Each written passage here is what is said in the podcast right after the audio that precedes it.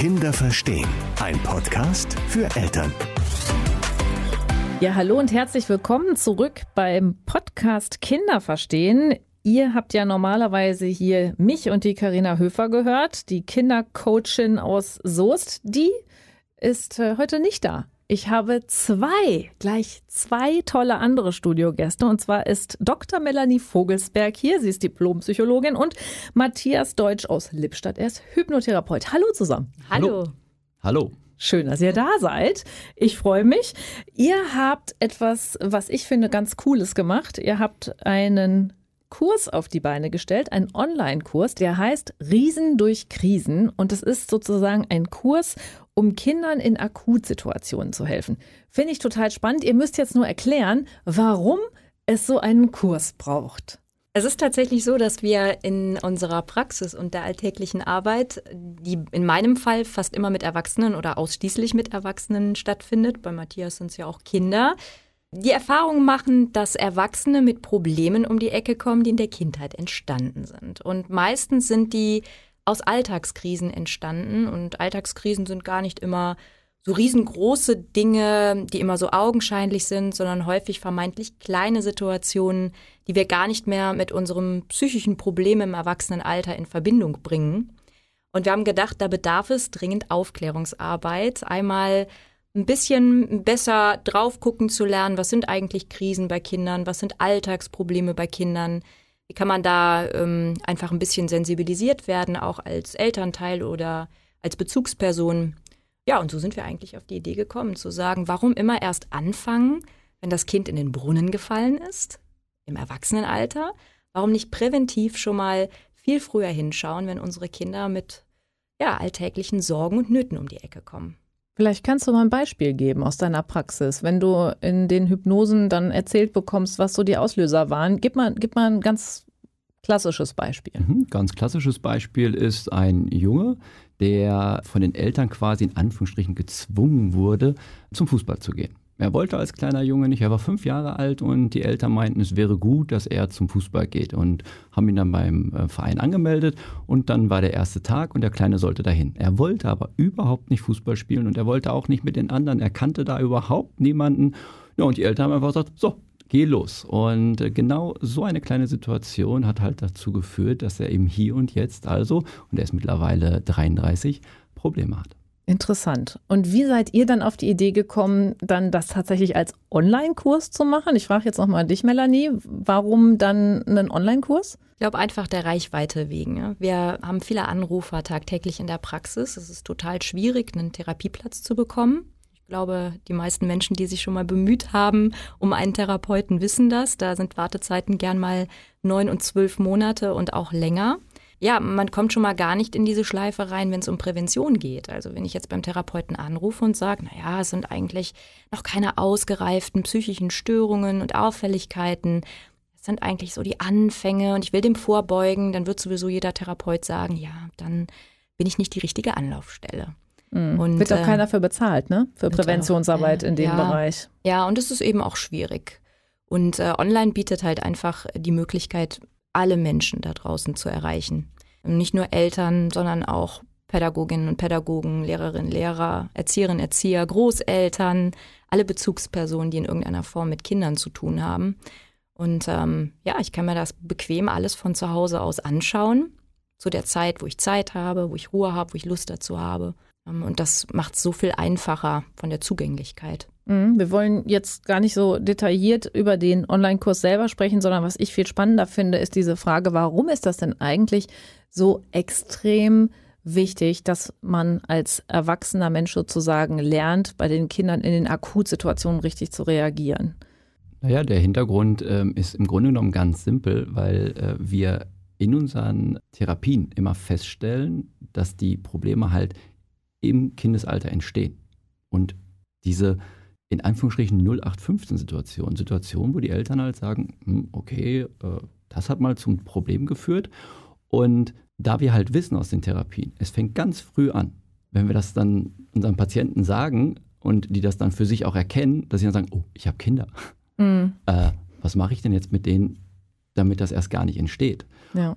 Und deswegen ist halt wichtig, so früh wie möglich, weil dort die meisten Probleme entstehen. Da sozusagen die Programmierung entsteht im Kindesalter. Ne? Ich, ich, glaube, die entscheidende Phase ist vor, vor allem zwischen 0 und 6 Jahren, wo so die groben Programmierungen entstehen im, in der Kinderseele.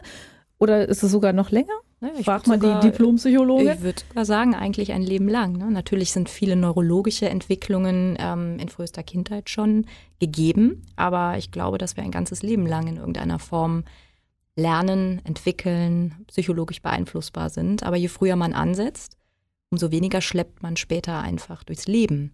Wir vergleichen das immer ganz gern damit, dass wir ja sehr früh in der Kindheit schon lernen, unsere Zähne zu putzen. Das ist ja reine Prävention, Kariesprophylaxe. Kinder lernen das schon im Kindergarten, wie genau die Bewegungen stattfinden müssen. Und warum machen wir das? Damit wir nach Möglichkeit später nicht so oft zum Zahnarzt rennen müssen und nicht schon so früh ein Loch bekommen. Und das ist es eigentlich, dass wir sagen, warum kann man nicht schon viel, viel, viel früher darauf trainiert werden, zu sehen, wo haben Kinder Schwierigkeiten, wo kann man früher eingreifen, damit wir das nicht ein Leben lang mit uns rumschleppen, es irgendwie in uns arbeitet und gärt und wir dann ja später als Erwachsene Probleme bekommen. Mhm. Ist ja auch so einfach, ne, dass man das im Alltag so, so völlig übergeht, weil es halt für den Erwachsenen häufig gar keine dramatische Situation ist.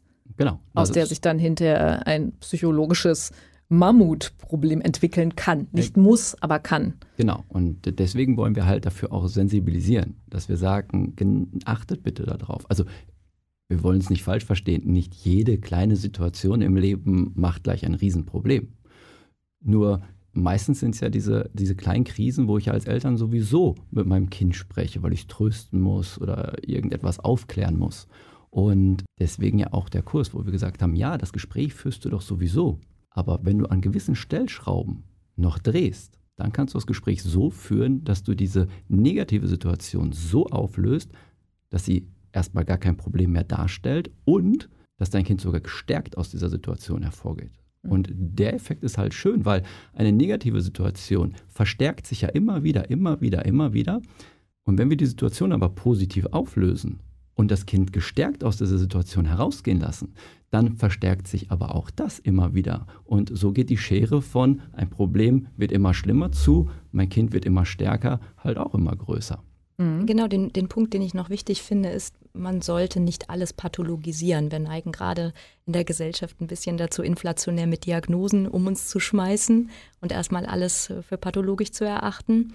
Dennoch sind es kleine Dinge oder vermeintlich kleine Dinge für uns Erwachsene, für uns Kinder oder die kleinen Kinder sind es große Probleme. Und um das vielleicht auch mal ganz konkret zu benennen, jenseits der Fußballgeschichte, äh, Matthias, die du eben benannt hast, sind manchmal Dinge wie die nicht erfolgte Einladung zum Kindergeburtstag oder die verpatzte Klassenarbeit, das nicht mitspielen dürfen auf dem Schulhof, in irgendeiner Form ausgegrenzt werden, vielleicht die Rolle im Theaterstück nicht zu bekommen, die man gerne gehabt hätte.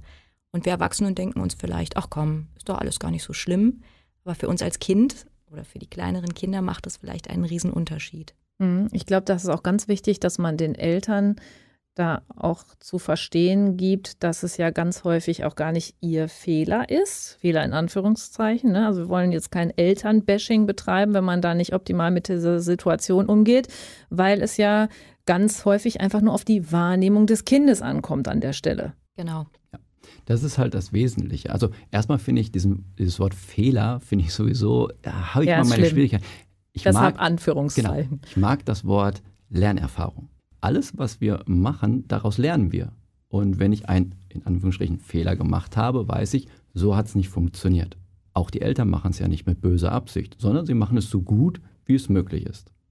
Und deswegen ist es ja auch für Eltern so wichtig, auch da etwas für sich zu tun, um mal vielleicht ein bisschen tiefer in die Materie einzusteigen, um häufiger einen Aha-Effekt vielleicht auch zu bekommen. Ah, das habe ich doch mal gehört. Kleine Situation. Ah, und da mache ich dann vielleicht doch mal jetzt etwas anderes. Ja, und da gucke ich mal genauer hin. Genau. Da versetze ich mich mal ein bisschen mehr in die Gefühlswelt meines Kindes. Das ist, glaube ich, sowieso der Schlüssel zu allem, ne? dass man versucht, so, sich so ein bisschen besser wieder reinzuversetzen, weil es ist so lange her, dass man selber klein war. Und es passiert so leicht, dass man übersieht, dass das eine andere Erfahrungswelt ist bei den Kindern. Genau. Man darf aber auch nicht jetzt äh, glauben, wenn das Kind gleich, also ich war mit meinem Kind einkaufen und das Kind wollte jetzt was Süßes haben und das hat es jetzt nicht bekommen und schreit jetzt rum und jetzt muss ich erstmal ein ausführliches Gespräch äh, führen. So ist es auch nicht. Also Kinder müssen auch lernen, Frustrationstoleranzen zu entwickeln. Ja, einfach mal eine Situation, die ist gerade doof gelaufen und ähm, jo, da muss es jetzt lernen, einfach auch da mal mit umzugehen. Also wir dürfen halt da auch nicht sagen, alles ist immer böse und äh, aber wie gesagt, wenn wir ein Gespräch führen, warum nicht dann mit den entsprechenden Stellschrauben? Mhm. Wir wollen jetzt äh, nicht zu weit äh, vorgreifen. Das würde wahrscheinlich auch den Rahmen dieser Podcast-Folge ganz arg sprengen, wenn ich jetzt frage, was da so eine Stellschraube wäre. Aber können wir ein Beispiel geben, wenn man jetzt so eine äh, Akutsituation hat, wo man merkt, na, das mit dem Kind ist gerade schwierig. Was wäre da zum Beispiel ein erster richtiger Schritt? Ich glaube, wir können das einmal verhaltenstherapeutisch und einmal hypnosetherapeutisch beantworten. Ähm, der erste Schritt wäre wahrscheinlich, ja, alltäglich verhaltenstherapeutisch. Man begibt sich erstmal auf die Augenhöhe des Kindes im wahrsten Sinne des Wortes. Gehe mal eine Ebene runter, ich bück mich mal runter, ich setze mich mal runter, suche mir eine ruhige Ecke, einen ruhigen Raum, halt Blickkontakt mit meinem Kind, nimm es vielleicht mal in den Arm und lass ihm einfach erstmal Raum zum Sprechen. Ich glaube, was wir Erwachsenen häufig vergessen, ist das Zuhören. Wir sind sehr schnell mit Lösungen, sehr schnell mit Trösten, ähm, sehr schnell mit, ach guck mal, das ist doch gar nicht so schlimm, statt vielleicht erst einfach einmal zuzuhören und den Raum für die Emotionen zu geben, es aus der Sicht des Kindes spiegeln zu lassen, die Gefühle auch zu validieren. Damit meinen wir, mein Gefühl auch nochmal zu spiegeln und zu sagen, auch Mensch, das verstehe ich, das ist aber auch blöd, empathisch zu sein, ja, und dann äh, kommt vielleicht auch ein kleiner hypnotherapeutischer Kniff. ja, der hypnotherapeutische Kniff. Wir sprechen mit dem falschen Kind. Was meine ich damit? Stell dir vor, dein Kind kommt aus der Schule, hat Ärger gekriegt vom Lehrer und fühlt sich jetzt nicht gut. Kommt nach Hause und merkt schon, hm, irgendwas ist schiefgelaufen. Und jetzt kannst du dir vorstellen, alles, was wir erleben, das äh, schreiben wir in unser privates Tagebuch, also in unser Unterbewusstsein. Und diese Situation, wo der Lehrer geschimpft hat, diese Seite, wo das Kind was reingeschrieben hat, hat eine besondere Markierung bekommen. Wenn dein Kind jetzt eine Stunde später zu Hause ist und du jetzt mit deinem Kind über die Situation sprichst, dann schreibt ihr nur auf einer anderen Seite dieses Tagebuchs diesen Eintrag. Das heißt, du denkst, ach, wir haben noch ein super Gespräch geführt, mein Kind weint nicht mehr, alles ist wieder gut. Und du bist irritiert, weil eine Woche später ist wieder alles, also gleiche Situation und alles ist wieder nicht gut. Du denkst, aber wir haben doch drüber gesprochen. Und das meine ich mit, du hast mit dem falschen Kind gesprochen, denn wir blättern automatisch immer in unserem Tagebuch zurück, wo diese Märkchen sind. Das kennen wir alle aus der Schule. Da, wo wir eine, wo ein äh, Märkchen reingemacht haben, da haben wir zurückgeblättert, da steht was Wichtiges. Und so machen wir das eigentlich auch bei unserem privaten Tagebuch. Das Märkchen ist aber bei dem inneren Anteil aus der Schule und nicht bei dem inneren Anteil, der zu Hause ist. Dementsprechend habt ihr ein tolles Gespräch geführt, aber nur einen neuen Eintrag habt ihr ähm, hinterlassen. Und da ist der hypnotherapeutische Kniff zu sagen, wir müssen zurück zu dem Anteil, also wir müssen ein paar Seiten zurückblättern und dort das korrigieren wo das Märkchen ist. Das heißt, ich sage zu meinem Kind, wie war das denn, als du in der Schule warst und der Lehrer dich angeschrien hat? Äh, so in etwa. Ne? Um da das Kind mit zurückzunehmen. Genau, sozusagen. da, da gibt es spezielle Formulierungen, die total simpel und einfach sind, äh, um dein Kind halt zurückzubringen in diese Situation. Wir sagen immer so platt, man soll zurück zum Vergangenheits-Ich. Die Idee stammt eigentlich auch aus der Traumatherapie. Mhm. Dass man sagt, genau wie du es gerade geschildert hast, schließ nochmal die Augen, stell dir die Situation nochmal vor, du bist jetzt gerade auf dem Schulhof, was passiert gerade? Also man geht nochmal wirklich live in die Situation rein, als wäre sie hier und jetzt. Was den riesen Vorteil hat, dass wir emotional meistens nochmal aktivierter sind und wir viel besser mit einzelnen, ja, mit einzelnen Sätzen oder einzelnen Worten greifen können. Das ist auch der hypnotherapeutische oder imaginative Trick an der Stelle. Mhm. Macht total Sinn, wenn man es jetzt so hört. Ich stelle mir vor, dass ihr äh, noch mehrere solche Tipp, Tipps habt, wo man hinterher denkt, so, ja, da hätte ich auch alleine drauf kommen können. Aber man macht sich halt die Gedanken normalerweise im Leben nicht, ne? Ohne euren Hintergrund. Also ohne den beruflichen Hintergrund. Man lebt so sein Leben und macht so das Beste, was in seinen eigenen Möglichkeiten steht und denkt über solche Dinge nicht nach. Genau. Und ja. manchmal braucht es einfach nur wieder die Erinnerung, da war doch was. Ja, den kleinen, liebevollen Hinweis. Genau. Jetzt ist die andere Frage, die ich mir natürlich stelle, was sind so die klassischen Dinge, wo ihr sagt, das übersehen Eltern vielleicht in der Kommunikation mit dem Kind in einer Akutkrise? Also wir haben jetzt vorhin gerade darüber gesprochen, Sie sind möglicherweise, Sie reden mit dem falschen Kind aus dem im falschen Moment. Aber gibt es noch so klassische Dinge, die man sonst noch übersieht, wo man, wo man jetzt so als Tipp für die Eltern da draußen sagen könnte, achte noch mal darauf oder hierauf? Ja, was heißt übersehen? Ähm, ich glaube, ganz wichtig darauf zu achten wäre, sich die Zeit zu nehmen. Wir leben halt in einer sehr schnelllebigen Zeit und wir kennen das wahrscheinlich alle als Eltern, dass man Probleme gern schnell löst und nicht lange Drama haben möchte. Aber einem Kind auch zu vermitteln, du, wir haben jetzt Zeit, ich nehme mir die Zeit, ich stelle jetzt mal alles andere weg, die Einkaufstaschen stelle ich auf Seite, ich bück mich jetzt mal zu dir runter, ich setze mich zu dir runter, wir setzen uns in deine Spielecke, ich habe Zeit. Ich höre dir zu, bis du fertig bist. Ich unterbreche dich nicht. Ich gebe dir nicht das Gefühl, das musst du jetzt verstanden haben. Das muss doch jetzt wieder gut sein. Ich habe dich doch jetzt dreimal in den Arm genommen, dir dreimal über den Kopf gestreichelt. Ähm, ich glaube, das übersehen wir oft, dass Prozesse manchmal bei unserem Gegenüber einfach länger brauchen. Der eine hat vielleicht längst was Nettes gesagt, was Tröstendes gesagt, aber es ist beim Gegenüber, in dem Fall eben unserem Kind vielleicht noch gar nicht angekommen. Also auch hinschauen, wirklich hingucken, hat sich die Emotion verändert, das Kind sich beruhigt, hat es sich vielleicht auch selbst schon ein bisschen emotional regulieren können. Es ist wieder beim Tagesgeschäft angekommen. Mhm. Ja. Das ist ein ganz interessanter Punkt, finde ich, dieses Thema Zeit. Ne? Es ist ja wirklich sozusagen das kostbarste Gut, was man so hat, insbesondere in der heutigen Zeit, wo alles so schnelllebig ist. Vor allem ein wenig Zeit jetzt zu investieren, spart dir ganz viel Zeit später, weil wenn du jetzt das Problem richtig gut auflöst, und zwar so, dass dein Kind gestärkt daraus hervorgeht, dann wird es beim nächsten Mal diese Situation nicht wieder so erleben, sondern es wird gestärkt diese Situation überstehen und wird wahrscheinlich völlig entspannt nach Hause kommen. Und da sparst du wieder Zeit, weil dieses Gespräch musst du nicht mehr führen. Mhm. Und das ist ja auch dieses schöne Zitat von Kneip. Mhm. Das sagen wir so oft. Die Zeit, die ich heute in meine Gesundheit investiere, so oder so ähnlich, muss ich später nicht in meine Krankheit investieren. Mhm. Und da geht es ja schon los. Ja, ja, das gilt mit Sicherheit auch für die Psyche, ne? Jeder Mensch ist das Produkt seiner Programmierung und seiner Erfahrungen, war der Satz, den du vorhin im Vorgespräch zu mir gesagt hast. Da, das ist ja im Prinzip das Gleiche in Grün. Also das ist ja auch genau diese Aussage. Ne? Wenn ich da an der Stelle bei meinen Erfahrungen und Programmierungen meinem Kind schon helfen kann. Genau dann hast du es leichter im Wald. Also du als Elternteil, also das ist ja das Schöne, ne? man kann ja mal ein bisschen in Anführungsstrichen egoistisch sein. Man darf sich auch selbst dabei was Gutes tun, nämlich wenn mein Kind gestärkt durch sein Leben geht, habe ich auch mehr Zeit für mich, habe mehr Ruhe. Weniger Drama. Weniger Drama. Kann mir einfach mal die Zeit auch für mich gönnen. Das ist das Schöne. Und das ist auch das, was wir, was wir halt vermitteln wollen, ist, den Eltern die Entspannung zu geben zu können, Du kannst es regeln. Ich gebe mal ein Beispiel. Eine ähm, Patientin von mir ist geschieden, hat ein Kind, also es gibt mehrere, die geschieden sind, aber ne, ganz speziell, ähm, hat ein Kind und häufig ist ja so bei Scheidungen, da läuft das ja seltenst äh, so richtig schön harmonisch ab. Also die Eltern verstehen sich nicht so gut. So, jetzt ist das Kind beim Papa.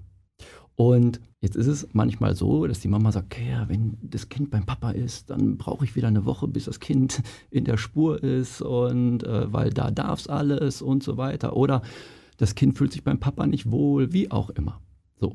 Und jetzt hat die Mama ja schon Panik. Aber die Mama kann im Grunde genommen ganz entspannt sein, weil sie sagt, na egal, was da vorfallen wird. Wenn mein Kind halt unzufrieden war, sich nicht wohlgefühlt hat, wir können es doch wieder auflösen. Und auch diese Selbstsicherheit als Elternteil zu haben, zu sagen, naja, ich muss mir über mein Kind keine Gedanken machen, es macht eine Erfahrung, die ist negativ, ja, das ist gut, weil aus dieser negativen Erfahrung wird das Kind irgendetwas lernen und ich habe jederzeit die Möglichkeit, diese Erfahrung wieder aufzulösen und das Kind sogar gestärkt daraus hervorgehen zu lassen. Ich glaube, das ist auch ganz wichtig, ne? Weil für die Eltern, die jetzt da draußen sitzen und denken, oh, ich muss jetzt immer mitbekommen, wenn mein Kind gerade jetzt eine Krise hat. Es ist gar nicht so entscheidend, dass man das wirklich in dem Moment sozusagen erwischt. Also zeitnah ist immer gut, keine genau. Frage. Aber äh, es muss nicht immer dieser Moment sein. Ne? Auch wenn Mama jetzt in diesem Moment keine Zeit hat, kann sie sagen, Schatz, wir sprechen da auf jeden Fall noch drüber. Ne? Nur nicht jetzt. Genau. Also ich glaube, ein Zeitfenster vorgeben ist immer ganz günstig, weil es dem Kind auch das Gefühl gibt von, du bist mir wichtig, dein Anliegen ist mir wichtig. Sollte nicht ewig weit in die Zukunft geschoben werden. Da können wir in drei, vier Wochen mal drauf gucken.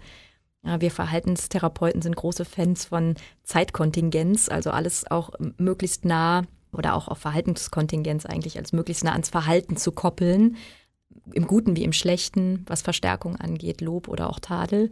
So sollte man dem Kind auch relativ zeitnah zuhören. Je länger eine Situation verstrichen ist, umso schwieriger ist es letztlich, die Situation auch zu rekonstruieren. Und das ist das, was ich auch in der Erwachsenentherapie oft spüre, wenn es dann Monate, Jahre, Jahrzehnte zurückliegt. Ja, also ich meinte jetzt auch tatsächlich mit, äh, wenn es jetzt, also sagen wir mal, jetzt in diesem Moment geht es nicht, aber in einer halben Stunde habe ich ja. Zeit. Also das ist nicht das, das Problem. Ja. Ne? Also zeitnahe Bearbeitung heißt nicht in ein paar Wochen, sondern zeitnah. Aber wenn es nicht sofort passiert, ist auch kein Drama. Naja, da sind wir ja auch wieder, auch ein Elternteil hat ein Recht auf seine Abgrenzung und kann auch nicht die äh, Einkaufstüte aus der Hand fallen lassen. Und Kinder sollen ja auch ein, in gewissem Maße, so hat Matthias es ähm, äh, schon mal erwähnt, Frustrationstoleranz äh, aufbauen. Hm. Ja. Ein wunderschönes Thema für eine weitere Podcast-Folge, denke ich. Ich weiß, wir könnten jetzt noch ganz viel weiterreden. Das ist, Thema ist groß und spannend, aber wir müssen jetzt leider zum Schluss kommen. Ich freue mich, dass ihr heute hier wart und äh, wir hören uns noch mal wieder, oder? Ja, sehr gerne. Ja, danke. Alles klar, dann bis bald in diesem Studio. Bis bald. Tschüss. Kinder verstehen. Ein Podcast für Eltern.